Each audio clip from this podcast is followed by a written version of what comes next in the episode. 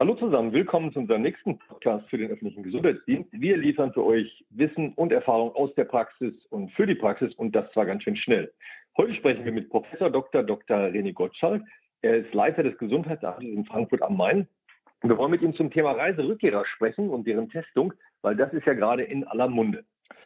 Lieber René, der Bundesminister für Gesundheit, Jens Spahn, hat gestern angekündigt, dass es jetzt ab nächster Woche eine Testpflicht für alle Einreisenden aus Risikogebieten geben soll. Es scheint ja, das ist so ein bisschen mehr oder weniger jetzt darum, Quarantänen zu vermeiden, also dass die Reiserückkehrer nicht für 14 Tage zu Hause bleiben müssen. Oder geht es wirklich darum, die echte Anzahl Infizierter positiv zu testen? Ist das die richtige Maßnahme zur richtigen Zeit, deiner Meinung nach? Also ich weiß nicht, wie viel Zeit für dieses Podcast heute bleibt, aber da gibt es enorm viel für zu sagen. Wir nehmen uns Zeit dafür. das ist gut. Es ist mit Sicherheit nicht die richtige Maßnahme. Also infektiologisch ist es überhaupt nicht zu begründen, sowas zu tun.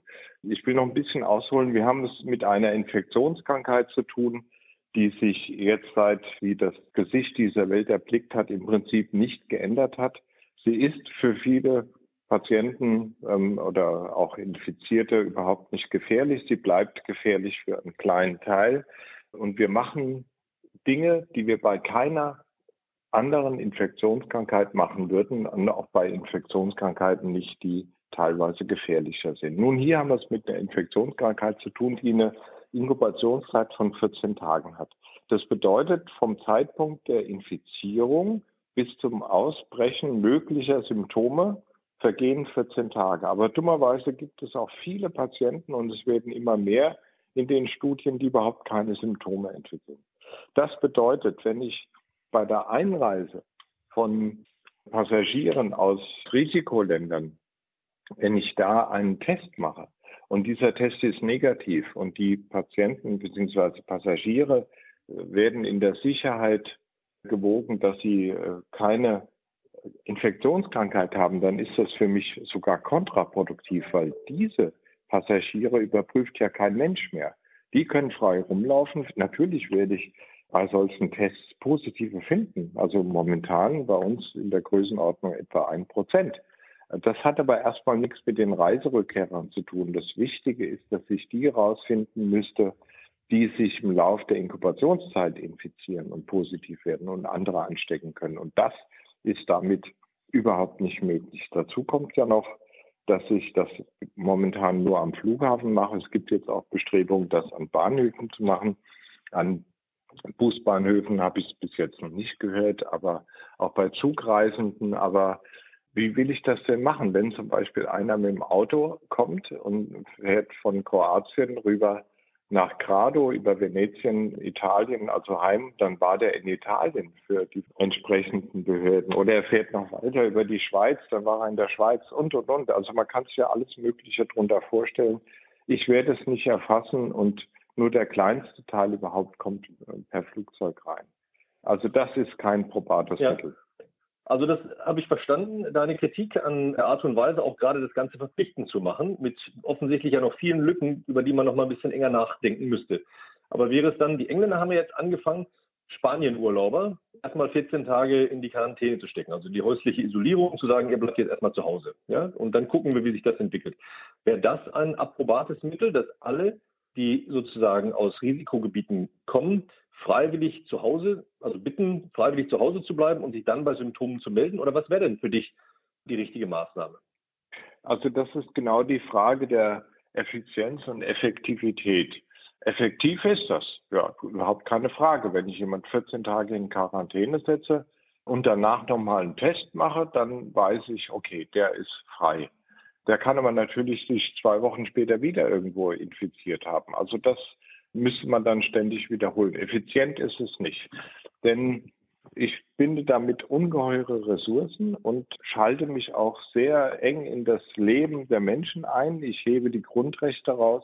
Also die einzige Idee, die ich dazu hätte, die ich noch vertreten könnte, wo ich mitgehen würde, wäre beispielsweise nach einer Woche Quarantäne, also sieben Tage, einen Test machen, dann habe ich 80 bis 90 Prozent der dann positiven Infizierten, weil in dieser Zeit die meisten konvertieren und dann könnte ich sagen, mit dem Restrisiko 10 bis 20 Prozent kann ich leben. Aber das gleich am Anfang getestet wird, das ist sinnlos. Ja, nun ist es ja aber so, dass du vermutlich ab nächster Woche dann tatsächlich am Frankfurter Flughafen zwingend den Test anbieten musst. Die Verordnung soll ja nur kommen. Ja. Angesichts der Passagierzahlen in Frankfurt ist das ja eine logistische Mammutaufgabe. Ich sag mal nebenher, um die beneide ich Frankfurt nur wirklich nicht. Habt ihr dafür schon eine Lösung? Eure großen Terminals mit diesen vielen Leuten hin und her? Ich kann es mir kaum vorstellen. Ja, wir sitzen jetzt seit seit dieser Woche zusammen. Wir werden da auch eine Lösung für bringen. Was bei uns halt jetzt ein bisschen vorteilhaft ist, sind die geringen Passagierzahlen. Wir haben momentan in der Woche so viele Passagiere wie sonst am Tag, nämlich 150.000 in der Woche und sonst sind es am Tag so 170.000.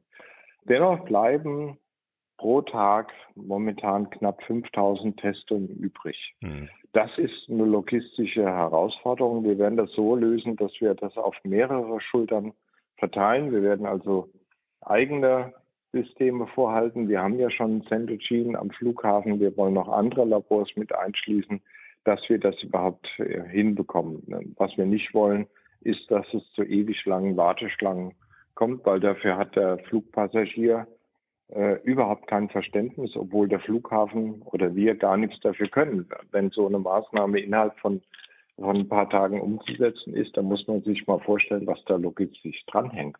Hm. Macht ihr das dann mit eigenem Personal? Bedient ihr euch anderer Kräfte? Ich habe auch gesehen, ihr habt ja bisher schon Tests angeboten, aber wenn ich es richtig gesehen habe, mit Bezahlung auch bei privaten Anbietern. Wer wird es denn wirklich durchführen? Also wir haben bislang die Tests nicht angeboten. Wie gesagt, das ist eine Gemeinschaftsaktion von Fraport, Lufthansa und so. Centogene. Mhm. Da sage ich auch mal nichts zu, aber das neue Verfahren wird so laufen, dass dann eben auch die unter Vertrag genommenen Hilfsorganisationen oder wer auch immer dann auch das Personal stellen muss. Das ist undenkbar, dass das das Gesundheitsamt macht. Mhm. Jetzt hattest du gerade schon angesprochen, dass Reiserückkehrer ja auch mit anderen Verkehrsmitteln kommen, also mit dem Auto, mit dem Zug. Lasst ihr das Netz jetzt so löchrig, dass ihr nur am Flughafen testet oder macht ihr am Frankfurter Hauptbahnhof und am Frankfurter Autobahnkreuz auch Testungen? Oder ist das so, das lassen wir einfach mal? Nein, also äh, es gibt ja keine Verordnung, die uns das vorschreibt. Und jetzt muss man auch mal klar sagen, also mit dem Bereich Flughafen sind wir mehr als bedient. Das fordert wieder derartig viele logistische Schritte hier auch von, von meinem Haus, dass wir nicht noch an den Busbahnhöfen, an den Bahnhöfen für Züge irgendwas vorbereiten können. Macht auch nach meinem Dafürhalten keinen Sinn. Also wenn die Politik das fordert, dann muss an den jeweiligen deutschen Grenzen da getestet werden. Das wäre Bayern und das wäre ja, von mir aus auch noch Baden-Württemberg, weil da von unten die entsprechenden Züge reinkommen. Aber auch da wird man natürlich einige Umsteiger, die dann anders fahren, nicht erreichen können. Aber das können wir nicht auch noch leisten. Rheinland-Pfalz für Luxemburg dann auch, ne? Luxemburg Rheinland-Pfalz ja für Luxemburg im Prinzip auch, ja. Oder Schleswig-Holstein für Dänemark, Schweden. Und also ja. Frankfurt hat als als Transitland ja nur eine Außengrenze und das ist der Flughafen und damit haben wir genug zu tun. Mhm.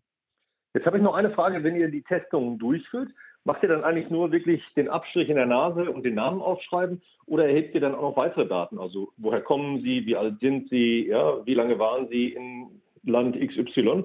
Oder ist das wirklich nur der reine Test? Oder versucht ihr da auch noch weitere epidemiologische Daten zu erheben, die ja dann auch wichtig wären, um im Prinzip das Geschehen ein bisschen besser einordnen zu können? Das macht man momentan natürlich, aber wenn wir von 5000 Testungen sprechen, die von anderen durchgeführt werden, dann können die das gar nicht machen. Also was bleibt, ist, dass wenn dann ein positiver Fall auftritt, dass dann die Fallbearbeitung das übernehmen muss und wird. Zumal die ja dann auch mit Sicherheit nicht alle im Frankfurter Bereich sind, sondern die verteilen sich ja über das gesamte Bundesgebiet. Und da wird jeweils ein anderes Gesundheitsamt zuständig. Hm. Da setzt jetzt auch meine Frage nochmal an. Es ist ja mit der Testung nur wirklich nicht getan. Es gibt ja weitere Maßnahmen. Ihr würdet das dann allein mit der Fallbearbeitung bei euch im Gesundheitsamt weiterverfolgen, diese ja maximal 5000 am Tag. Das summiert sich ja dann auf Größenordnung letztendlich. Ich kann es mir eigentlich nicht mehr vorstellen, dass selbst Frankfurt als großes Gesundheitsamt das hinkriegen kann. Nein, nein, das sind ja 5000 Testungen, aber nicht 5000 positive. Das würden wir überhaupt nicht schaffen. Unter diesen 5000, die positiven, würden wir auch an ihren Heimatort weiterreisen. Das ist ja zulässig. Das können wir nicht leisten ausgeschlossen. Wir haben ja sogar noch eigene Fälle hier, also so ist es ja nicht.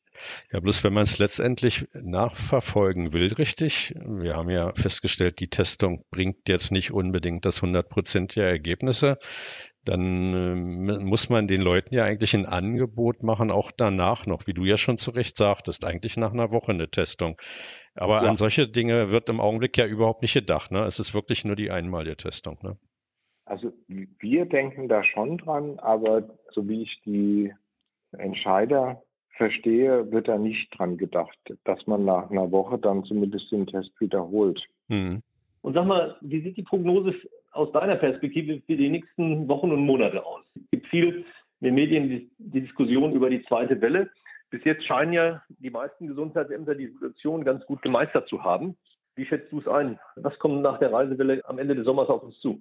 Also ich rede mir da ja mundfußlich, dass Deutschland so gut dasteht, ist neben den, wirklich guten Krankenhauskapazitäten ein echter Verdienst der Gesundheitsämter, weil die akribisch die Fälle aufgearbeitet haben und jedem Problem nachgegangen sind. Das kann man gar nicht oft genug sagen. Und meine Einschätzung ist die, wenn die Leute sich an die einfachsten Regeln halten würden, also Abstand halten, wo das nicht möglich ist, Mund-Nasenschutz, ruhig eine selber gestrickte Maske macht überhaupt nichts und ab und zu mal die Flossen waschen, wobei das nicht so wichtig für Covid-19 ist, aber insgesamt gut, dann brauchen wir auch keine zweite Welle zu befürchten. Aber wir haben es ja gesehen am Opernplatz, was hier passiert. Da greife ich mir an den Kopf. Also die Gesundheitsämter arbeiten sieben Tage die Woche durch, um die Fallzahlen nach unten zu bringen. Und diese Spinner, laufen dagegen zuwider und sagen, äh, ich trage keine Maske, ich will mein Leben von früher wieder haben. Das führt in der Tat zu Problemen und was die, was die Urlauber in Mallorca gemacht haben, das ist mehr als peinlich. Also wenn wir Masken tragen, wenn wir einen Abstand vor allem einhalten, dann ist keine Gefahr nach meiner Einschätzung. Aber ich bin am Zweifeln, ob die Menschheit gerade in Deutschland das durchsteht der Menschheit, da kann man viele Sachen fragen. Das kann ich mir gut vorstellen. Die Punkte, die du ansprichst, sind ja auch schon vielfach in den Medien diskutiert worden. Wo siehst du bei den Gesundheitsämtern, die bis jetzt ja einen super Job gemacht haben, noch Optimierungsbedarf? Also wenn du den Kolleginnen und Kollegen Land auf Land ab einen Tipp geben solltest, was sollten die jetzt tun, die, um sich auf die nächsten Wochen und Monate vorbereiten? Müssen die in Computersoftware investieren? Müssen die jetzt einfach ihr Personal schon wieder aufstocken? Müssen die persönliche Schutzausrüstung kaufen? Oder was wäre dein Tipp? Ja, du hast es im Prinzip schon alles aufgezählt. Also meine Devise ist immer, Anträge schreibt man mit Blut. Und das ist sowas. Also wir haben jetzt eine Situation, in der die Gesundheitsämter wirklich auch mal wahrgenommen werden, weil sie einfach eine tolle Arbeit geleistet haben. Und sie müssen jetzt Personal fordern, damit sie, gerade wenn die Reiserückkehrer in größerer Zahl auftauchen, auch in der Lage sind, in ihrem Landkreis, in ihrer kreisfreien Stadt oder wo auch immer, dafür Sorge zu tragen, dass Infektketten sich nicht ausbreiten. Und das geht. Aber dazu braucht man Personal. Und das muss jetzt gefordert werden, nicht erst dann, wenn man mit dem Rücken an der Wand steht. Die, die Gesundheitsämter sind gut beraten, wenn sie jetzt auch ihren politischen Entscheidern und den Krankenhäusern in ihrem Zuständigkeitsgebiet einfach nochmal klar machen, was da drohen kann sagt René Gottschalk, der Anträge mit Blut schreibt und das richtigerweise in der Hoffnung, dass wir besser vorbereitet sind auf das, was jetzt in der zweiten Jahreshälfte noch auf uns kommt. Vielen Dank, René. Gerne. Es war wie immer sehr erhellend und sehr spannend von dir zu hören, wie du die Situation einschätzt. Danke dir.